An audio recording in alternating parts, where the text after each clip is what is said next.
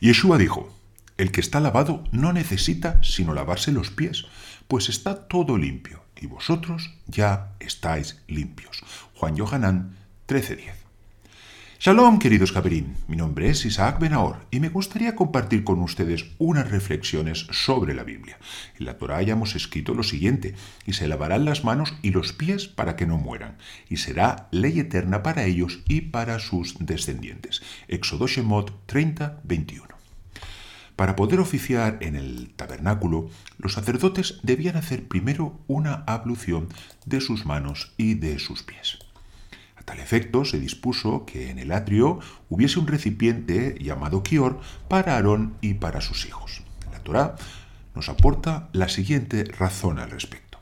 Lo harán al entrar al tabernáculo para que no mueran al aproximarse al altar para el servicio del holocausto del Eterno. Éxodo Shemot 30:20 que el texto recalque dos veces seguidas la advertencia para que no muera, nos da una idea de la importancia de la orden y nos preguntamos por qué una acción de carácter puramente ritual podría marcar la diferencia entre vivir o morir durante el servicio a Dios.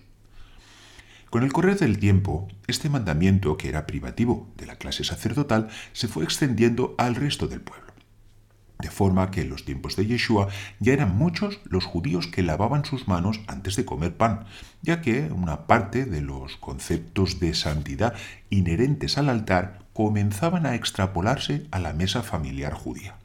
Una realidad espiritual que para los creyentes cobrará su máxima expresión en la institución de la Cena del Señor, un mandamiento que aúna los conceptos de expiación, afines al altar, con los de redención, al mantener viva nuestra esperanza en el regreso del Mesías. Antes de celebrar la que sería su última cena, Yeshua hizo algo que sorprendió a sus discípulos. Se dispuso a lavarles los pies. Con esta acción estaba, de alguna forma, vinculando a los apóstoles con los sacerdotes y a la mesa donde celebrarían la Pascua con la institución de la Cena del Señor. Esto es, de la ciudad del Mesías, vinculándolo con el altar de los sacrificios.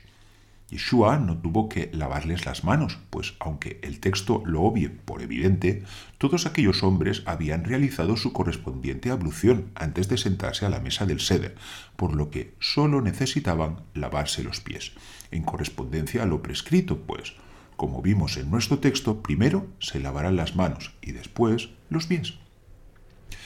Un detalle quizás menos conocido es que antes de iniciar su servicio, todos los sacerdotes pasaban primero por el baño ritual, por la tevilá, en una piscina al uso llamada mikve.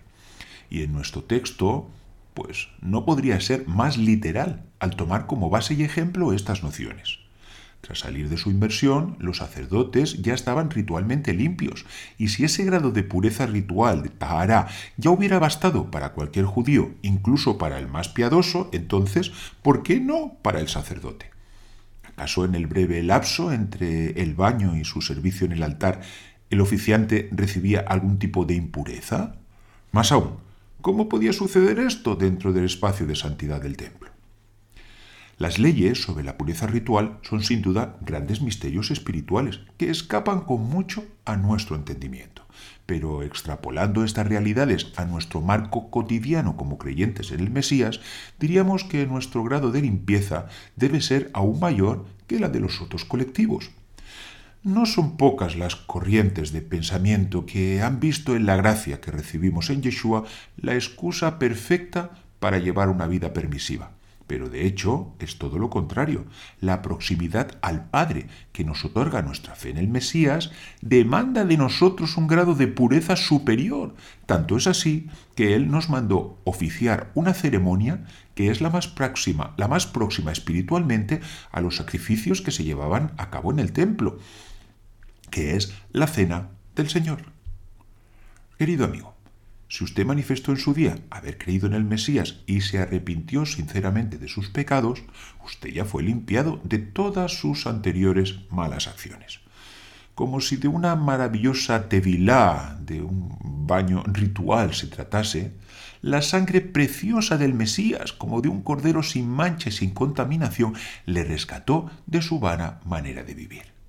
Pero vivimos en el mundo en un ambiente no rectificado, donde nuestras manos y nuestros pies deben interactuar en aras del sustento y de tantas otras situaciones, por lo que se hace inevitable que parte de esa contaminación se pegue en esos dos miembros, que no en nuestra mente o en nuestro corazón, Dios nos libre.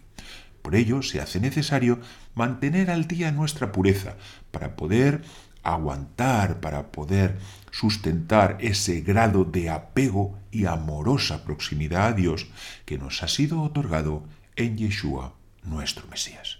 Y hasta aquí nuestra reflexión de hoy. Si lo desea puede seguirnos a través de nuestra web isaacbenahor.com o a través de nuestros canales de YouTube, Instagram, Facebook y Spotify. Shalom.